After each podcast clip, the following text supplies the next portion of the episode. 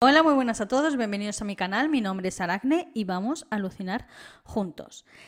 En el vídeo de hoy vamos a comentar uno de los peores y más brutales crímenes que hay en la criminología española.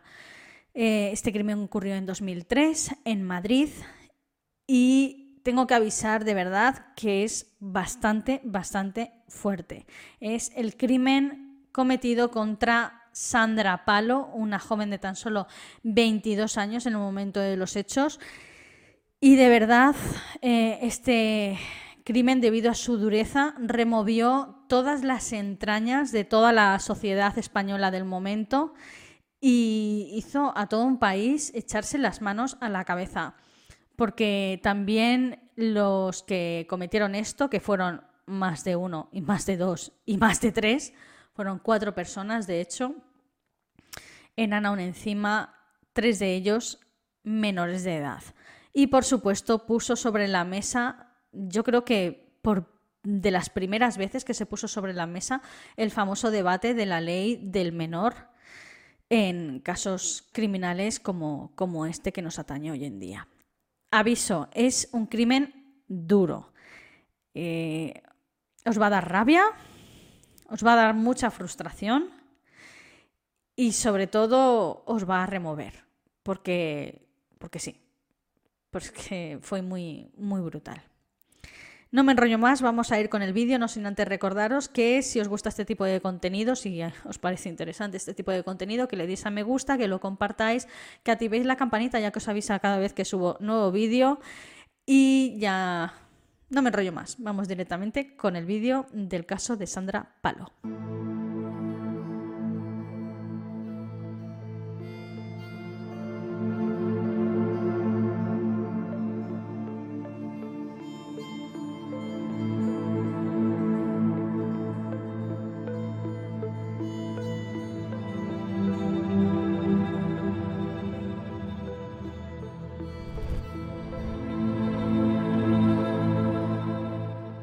Bien, nos situamos un poco en el tiempo y en el lugar. Como digo, estamos en Madrid en el año 2003, concretamente en la noche del 16 al 17 de mayo.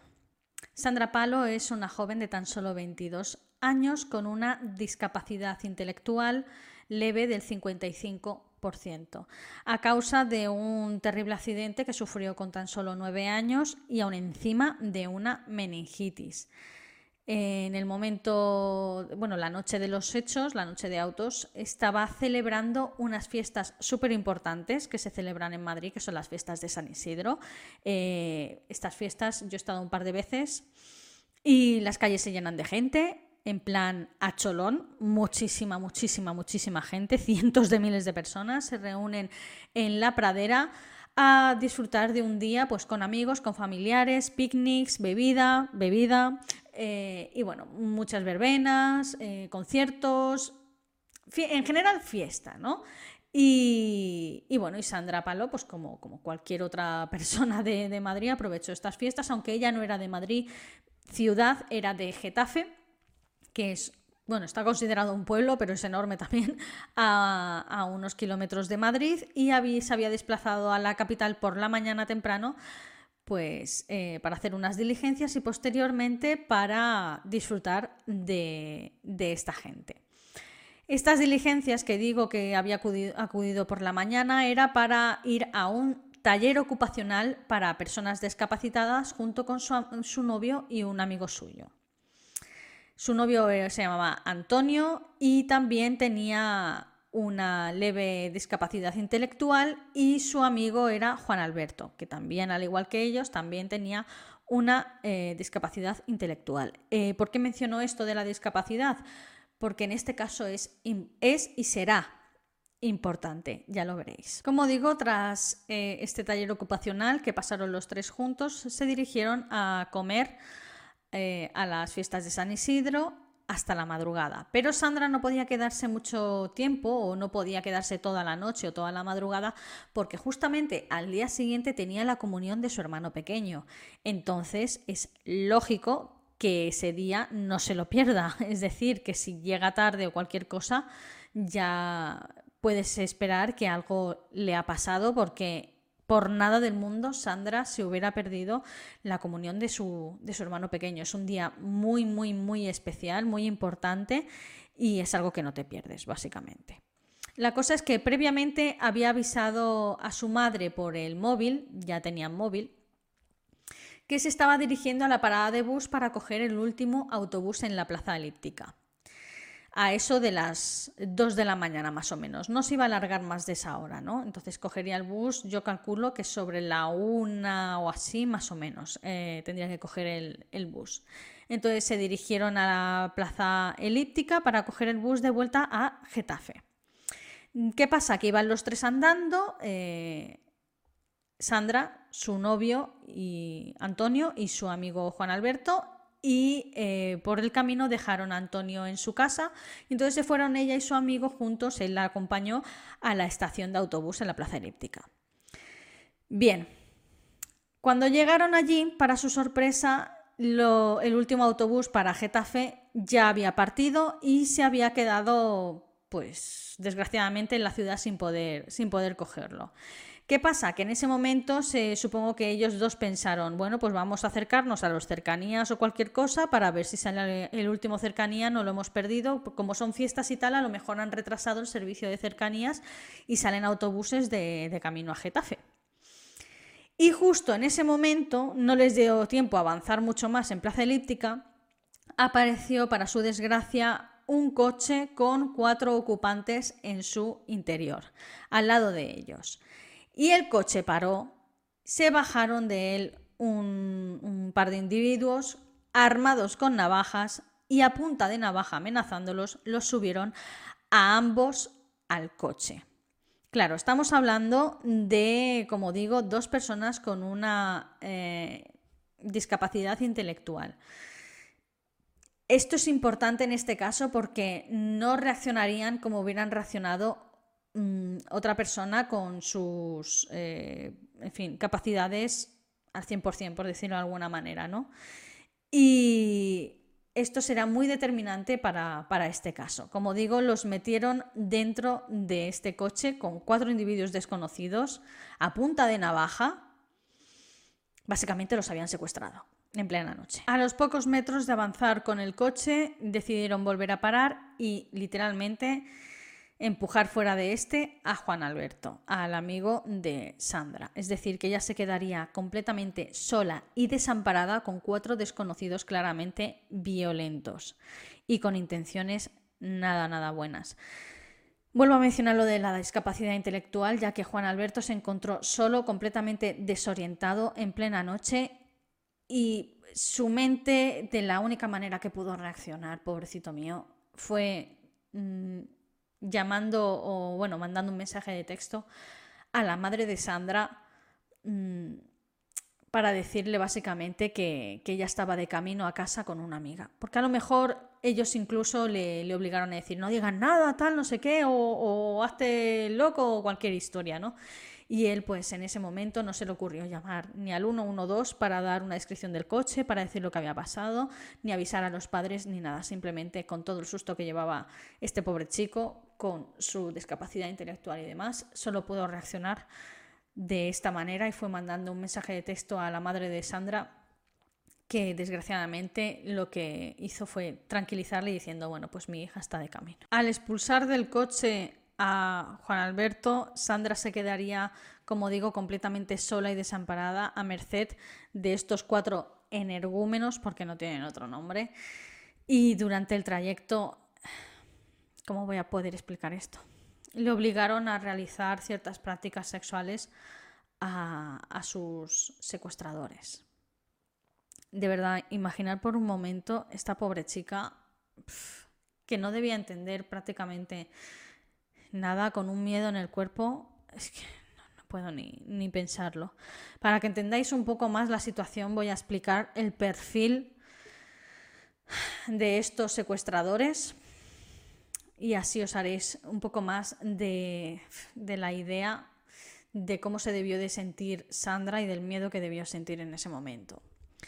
Para empezar tenemos a Rafael García Fernández, alias el Rafita, de tan solo 14 años en el momento de los hechos. 14 años, pero que no os engañe su tierna edad, porque solo con 14 años él solito acumulaba la friolera de más de 170 antecedentes, antecedentes violentos además. Entre ellos, disparar a la gente con una escopeta de perdigones por la calle porque, mm, porque amaneció, ¿sabes? Porque así se le cruzaron los cables. De hecho, era miembro de una banda que se llamaba El Chupete. Y ya os podéis parar pensar que esta banda no se dedicaban a repartir flores por la calle precisamente, sino más bien lo contrario. Estamos hablando de robos con intimidación, violencia, estamos hablando de drogas, estamos hablando de este tipo de cositas, ¿vale? 14 años. Pasamos a la siguiente flor del campo, que no es otro que Ramón Santiago Jiménez, de 17 años, segundo menor. También acumulaba cientos de antecedentes antes de este caso de Sandra, como por ejemplo robo de vehículos, robo en establecimientos, vandalismo, mm, todo esto con violencia y demás. Otro flor. Seguimos eh, Ramón, José Ramón Manzano Manzano, alias Ramoncín, también de 17 años y el tercer menor implicado en este caso.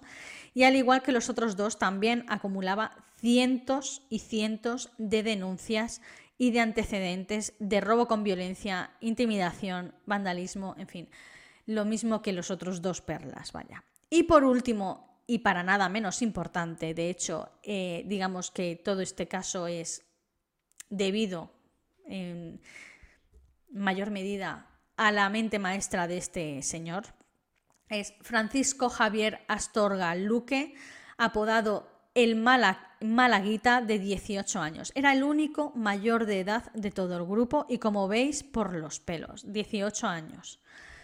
Como los demás, también acumula cientos de antecedentes entre los cuatro. Sumaban más de 700 antecedentes violentos antes del caso de Sandra. 700.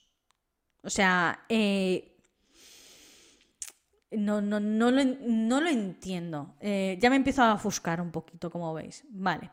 Pues estos eran los cuatro sujetos con los que estaba la pobre Sandra secuestrada en el asiento trasero de un coche a punta de navaja. O sea, el miedo que debió sentir es que me deja sin palabras. En declaraciones posteriores, Francisco Javier o bueno, el resto del grupo quizás dijeron que básicamente secuestraron a Sandra porque eh, Francisco Javier, eh, el malaguita, el último, el, único adulto en el grupo, dijo que se le había antojado. Y es que la había andando por la calle y dijo, Buah, me apetece una rubia. Y paró al lado del coche y decidieron secuestrarla, pues, para, ya os podéis imaginar, ¿no? Para agredirla sexualmente. Ese era su, su plan maestro. Como digo, condujeron con la pobre Sandra en el asiento trasero del coche, realizándole todo tipo de agresiones sexuales. Y llegaron hasta una carretera por la que condujo este hombre, que era una carretera mm, hacia Toledo. Se paró en un descampado y, bueno, como digo, sus intenciones estaban más que claras. Eh, pretendían, pues, agredir sexualmente a Sandra entre todos. De hecho, tres de los cuatro sujetos agredieron a Sandra por turnos. Se cree que el más pequeño de todos, Rafita, no participó en este, en este hecho. Tenía 14 años. Yo creo, mm, o quiero creer que incluso estaba un poco perplejo ante esta situación. Pero bueno, de todas maneras, nadie hizo nada, más bien participaron, se rieron y entre ellos se lo pasaron en grande. Por si esto nos parece lo suficientemente cínico y enfermizo, también en declaraciones posteriores eh, revelaron que decidieron agredirla fuera del coche para no manchar los asientos de este de, de esperma. Os juro que testificaron eso. Tras terminar con su cometido, eh, la pobre Sandra empezó a vestirse como, pudo, mientras lloraba rota. Se apoyaba, estaba apoyada en una pared de una especie de nave industrial que había mientras estaba vistiendo y demás. Y entonces pasó lo más fuerte de este caso. los cuatro lumbreras habían reunido y habían, mientras ella se estaba vistiendo, y estaban pensando, si la dejamos ir nos va a denunciar y nos va a caer esta vez algo bastante importante, porque por lo visto nunca habían hecho nada de esta magnitud, como secuestrar a una persona y agredirla de esa manera. Entonces, entre ellos eh, se habían puesto de acuerdo para, mm, pues, acallarla. Y el malaguita se subió al coche, el único adulto, arrancó y atropelló a Sandra golpeando también la pared de esta nave industrial. En ese golpe él rompió el faro delantero y también las piernas de Sandra. Puesto que la posibilidad para escapar de Sandra se había eliminado por completo, puesto que le acaban de romper las piernas, eh, no podía salir por su propio pie, básicamente. Si antes era escasa, ahora era imposible completamente. No contentos con eso, el malaguita volvió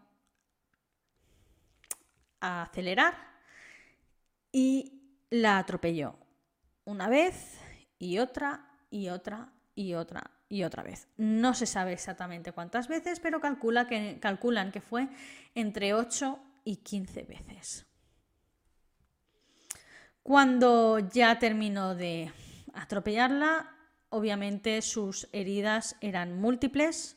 Hablamos de huesos rotos, mm, daños orgánicos o multiorgánicos eh, internos por todo dentro tendría que estar destrozada, por fuera también lo estaba. Se acercaron y vieron que aún seguía moviéndose, que aún movía los brazos, es decir, que seguía con vida. Entonces, no contentos aún con esto, decidieron eh, acercarse a una gasolinera cercana y entonces con un euro de gasolina llenaron una típica garrafa Volvieron otra vez al lugar de los hechos, rociaron el cuerpo de Sandra con este bidón, con esta gasolina, y le prendieron fuego mientras ella aún seguía con vida. Tras eso salieron de allí, se fueron como habían venido y dejaron el cuerpo de Sandra La familia de Sandra Palo, como digo, era la comunión del hermano pequeño de Sandra, entonces se le extrañó muchísimo que no llegara y más tras el mensaje del amigo de Sandra, de Juan Alberto. Entonces decidieron denunciar su desaparición esa misma mañana, que era el sábado 17 de mayo. La cosa es que Mientras denunciaba la desaparición de Sandra, un camionero que pasaba por esa carretera hacia Toledo, alrededor de las 7.40 de la mañana, a las 8 menos 20, eh, pues encontró el cuerpo recién calcinado de, Sandra. Por lo visto pasó el camión y vio pues, los restos calcinados que estaban muy a la vista de esa... estaba al borde de la carretera, de hecho, y paró el camión y denunció estos hechos. La policía obviamente se, se personó allí y mientras estaban realizando el informe de desaparición en una comisaría en Getafe, pues enseguida saltaron las alarmas. ¿no? Hay una muchacha desaparecida y se ha encontrado el cuerpo de una persona misteriosa pues completamente calcinada. Entonces, enseguida alertaron a la familia del hallazgo del cuerpo de una joven, sabían que se trataban de una joven parcialmente calcinada, las llamas no habían podido consumir todo, todo el cuerpo y mediante la identificación de varias prendas personales de ella, de la ropa, de algunas joyas y demás, pues pudieron dar una identificación positiva. Aún con todo esto sí que realizaron unas pruebas, unas pruebas de ADN posteriormente y dieron una en fin, confirmación eh, positiva final del cuerpo de, los restos de Sandra, de Sandra O sea, paraos a pensar, por favor, un momento, ese sábado por la mañana, cuando se supone que tiene que ser un día feliz, cuando se supone que es la comunión de, vuestro hijo pequeño, que vais a ir a la iglesia, que vais a bueno, hacer la ceremonia y demás, y luego va a haber un banquete con familiares, con amigos, va a haber risas, va a haber tarta, va a haber juegos y demás. Va a ser un día en familia y un día entre amigos feliz. Y termina siendo esta auténtica pesadilla es que no, no, tengo, no tengo palabras, de verdad. Este caso me deja, me deja absolutamente rota, y lo digo de verdad. Pero bueno, los cuatro energúmenos mm, estaban desaparecidos, nadie encontraba ningún motivo por el que pudieran hacerle esto a Sandra, era una chica completamente indefensa y no tenía maldad ninguna ni ningún enemigo, entonces lógicamente pues pensaron en, hechos fortuitos, ¿no? Básicamente.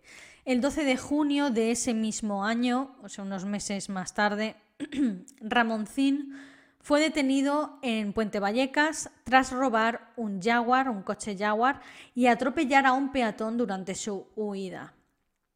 Una vez detenido, confesó también el crimen de Sandra Palo. O sea, imaginaos los policías que se quedaron en plan, ¿qué qué? O sea, ¿de qué me estás hablando? Y lógicamente inculpó a los otros tres eh, participantes de este, de este crimen.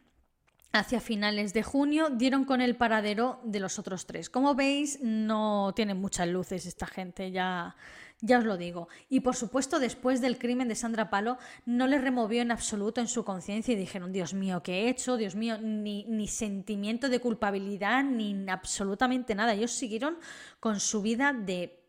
Es que no puedo decir según qué cosas en YouTube porque si no, no monetizo este vídeo.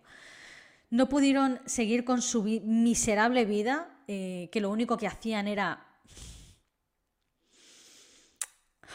es que es más que molestar, es, es, el eh, sanguijuelas, el estar ahí fastidiando como una mosca cojonera. Eh, son las típicas personas que en la sociedad no deberían existir, ya os lo digo. O sea, para tener este tipo de personas, mejor que los maten. Y lo digo tal cual, sinceramente. Pero bueno, cuando acumulas cientos de delitos, ¿qué puedes esperar? La causa se dividió en dos, y esto es importante, porque por un lado, en octubre de ese mismo año, se juzgaron a los tres menores, precisamente porque son menores. Eh, Rafita, Ramoncín y Ramón. Y ahora viene lo más indignante de este caso, aviso. os vais a indignar de una manera que, vamos, mm, seguramente si la mayoría de comentarios que me dejéis van a ser en referencia a esto mismo. A Rafita, el más joven de todos ellos, que contaba con tan solo 14 años en el momento de los hechos, lo condenaron a cuatro años en un correccional de menores y al cumplir los 18 años pasaría otros tres años en libertad vigilada.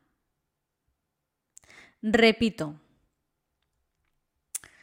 a uno de los cuatro agresores sexuales, porque no puedo decir la otra palabra, y asesino de una manera brutal de una joven de 22 años, lo condenaron a cuatro años y otros tres en, libertad vigilada, en un centro de menores.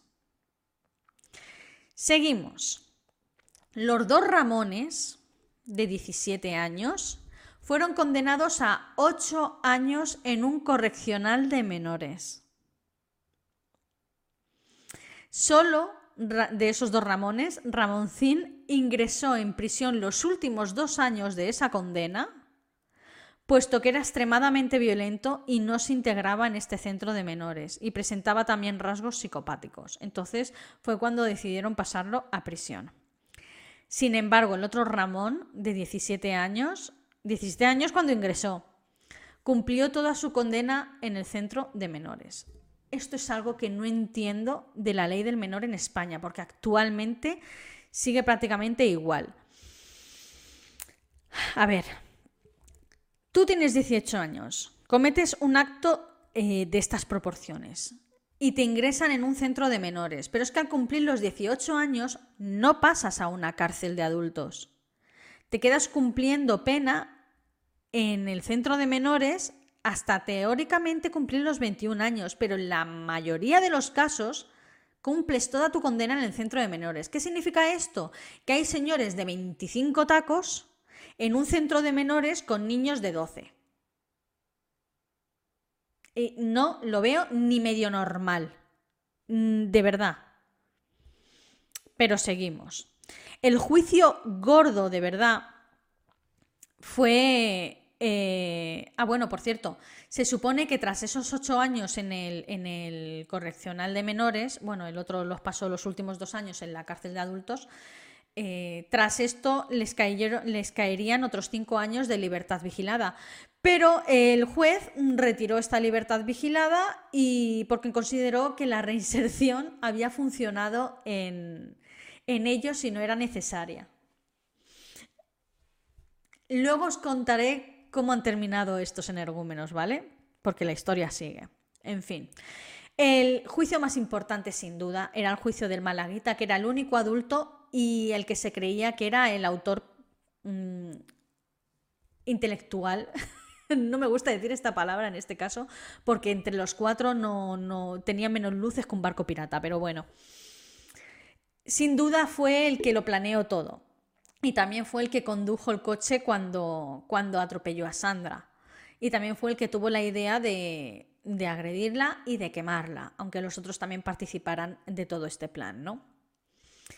La cuestión es que se le juzgó en 2005 y fue condenado a 64 años de prisión. Pero hay una puntualización bastante importante aquí y es que en 2003 el tiempo máximo de internamiento en una cárcel es de de 30 años, así que seguramente se ha liberado en 2033 o incluso antes. Actualmente está cumpliendo condena, pero no hay que descartar de que si tiene buen comportamiento, ya sabéis que se le dan ciertos privilegios, entre ellos la reducción de condena. Aunque yo creo que un perfil de este tipo de persona no puede ser muy bueno, así que espero que no le reduzcan, vamos, ni, ni un solo día, ni un solo minuto su condena de 30 años. Qué pena de verdad que en 2003 no existiera la pena permanente revisable, porque en un caso tan brutal creo que sí que estaría eh, contemplada dentro del, Código Penal y sin duda le habría caído la permanente revisable, no me fastidiéis. Es que si no es para echarse las manos a la cabeza. Bien, a continuación voy a narrar ¿Cómo, es, eh, cómo está actualmente la cosa con estos, con los energúmenos que han salido en libertad, que fueron los tres menores en el momento de los hechos, Rafita y los dos Ramones, para que veáis el tipo de carnaza que son, ¿vale? Bien, comencemos por el más jovencito de todos, que fue Rafita, de 14 años en el momento de los hechos. Como digo, cumplió cuatro años en un centro de menores y otros tres años de libertad vigilada al cumplir la mayoría de edad. Bien, quedó en libertad y sin historial delictivo con 22 años de edad. Tras cumplir, eh, como digo, cuatro años de internamiento y tres de libertad vigilada. Desde entonces ha sido, es que me río por no llorar, ha sido acusado y arrestado por cometer numerosos robos y delitos contra la propiedad. Actualmente tiene 34 años, ya no es ningún niño, y continúa cometiendo este tipo de delitos. Sin ir más lejos, en 2018 fue detenido en una macrooperación internacional contra el robo de vehículos para su despiece y su venta. Y en 2021 de nuevo también fue detenido por pertenecer a una banda especializada en robos en Madrid con el método del alunizaje. ¿Cómo os quedáis? A mí no me sorprende, sinceramente. ¿Vamos con los otros? Venga. José Ramón Manzano Manzano, alias Ramoncín, fue detenido por rociar con un extintor a un hombre e intentar robarle 6.000 euros. Eh, esto fue en 2022, pero esto no es lo único, puesto que ha estado metido en más, en más trifulcas, en más robos y en más delitos, sin duda. El último, el otro Ramón, eh, se hizo mm, rapero. Y en sus canciones, pues incluía letras, mm, o en alguna de ellas incluyó letras que hacían referencia al, al crimen de Sandra Palo. Y no os penséis que lo cantaba como arrepintiéndose o algo por el estilo, sino más bien fardando y riéndose de ello. De hecho, hubo un episodio en 2022 muy famoso con este Ramón. Y es que el programa Viva la Vida invitó a la madre de, Sandra Palo, a María del Mar, pues a hablar sobre el caso de su hija y sobre su lucha para el tema de la ley del menor, porque él y su, ella y su marido siempre han estado muy activos en, este tipo de lucha para, que, para intentar cambiar la ley del menor, ¿no? Y bueno, la invitaron a ir al programa, le hicieron una entrevista y en mitad de la entrevista le pusieron otra entrevista que habían realizado previamente a este Ramón Santiago Jiménez, uno de los asesinos de su hija, en mitad del programa, en directo, delante de todo el mundo, y básicamente este tío dijo que, claro que se arrepentía, ¿qué tal? Te vas a arrepentir, En fin, le hicieron pasar un muy, muy mal trago a esta señora, que sin comerlo ni beberlo y sin decirle nada, le pusieron una entrevista a uno de los asesinos de su hija en directo. Por supuesto, este programa posteriormente lo, cerraron. Eh, este fue la gota que colmó el vaso, digamos. Yo es que de verdad os juro, os prometo que no me cabe en la cabeza cómo un directivo o varios directivos, coño, que hay personas que se reúnen y que se ponen a pensar sobre, a ver, ¿qué podemos hacer en este programa? Pues uno de ellos debió saltar, y si entrevistamos a este y se lo ponemos a la madre, oh, eso es muy buena idea. O sea, ¿en qué momento? ¿En qué momento se te ocurre esta idea? Buitre. O sea, ¿en qué cabeza cabe que eso es una buena idea? Pues te jodes que tan, tan cerrado el programa. Ahora, es que no, no, no lo entiendo, de verdad os lo digo.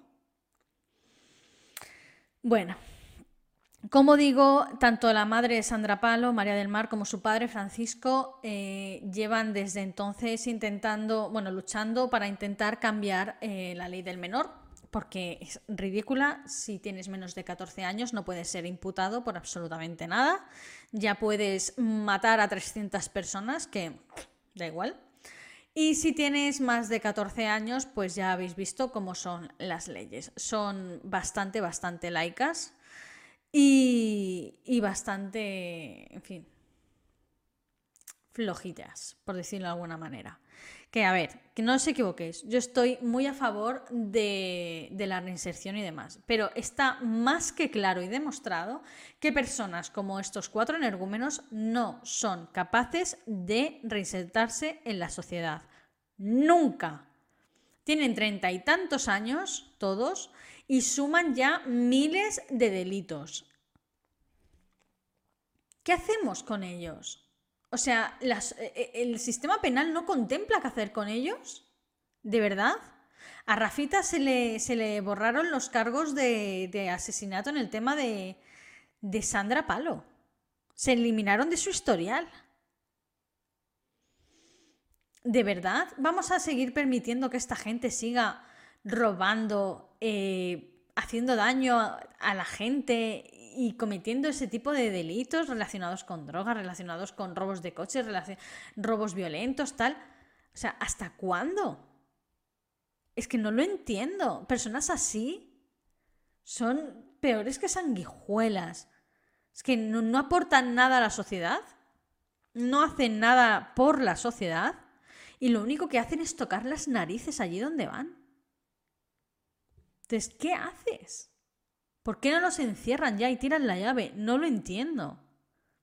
Es que esta gente se conoce más lo que vienen siendo los calabozos y las salas de, los jurados, de los juicios y demás, más que su casa. Es que se pasan más tiempo tras las rejas que fuera de ellas. Y cuando salen, lo primero que hacen es delinquir otra vez. Es que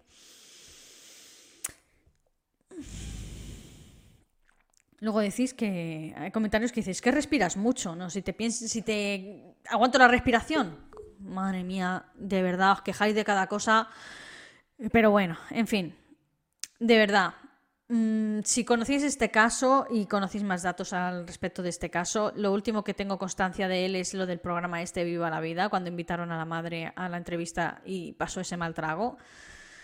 Eh, y ya no tengo más constancia de, cositas o datos sobre este caso. Si, si, alguien más conoce más datos sobre este caso, eh, me encantará leerlos. Si no conocíais este caso, pues bueno, pues ya lo conocéis. Decidme qué os ha parecido.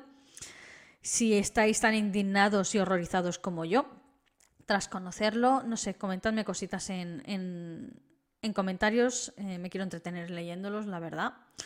Y bueno, yo por mi parte, hasta aquí el vídeo de hoy. Espero que os haya parecido interesante. No os voy a decir si que espero que os haya gustado, porque la verdad es que es, horrible este caso. Es, por, lo mires por donde lo mires.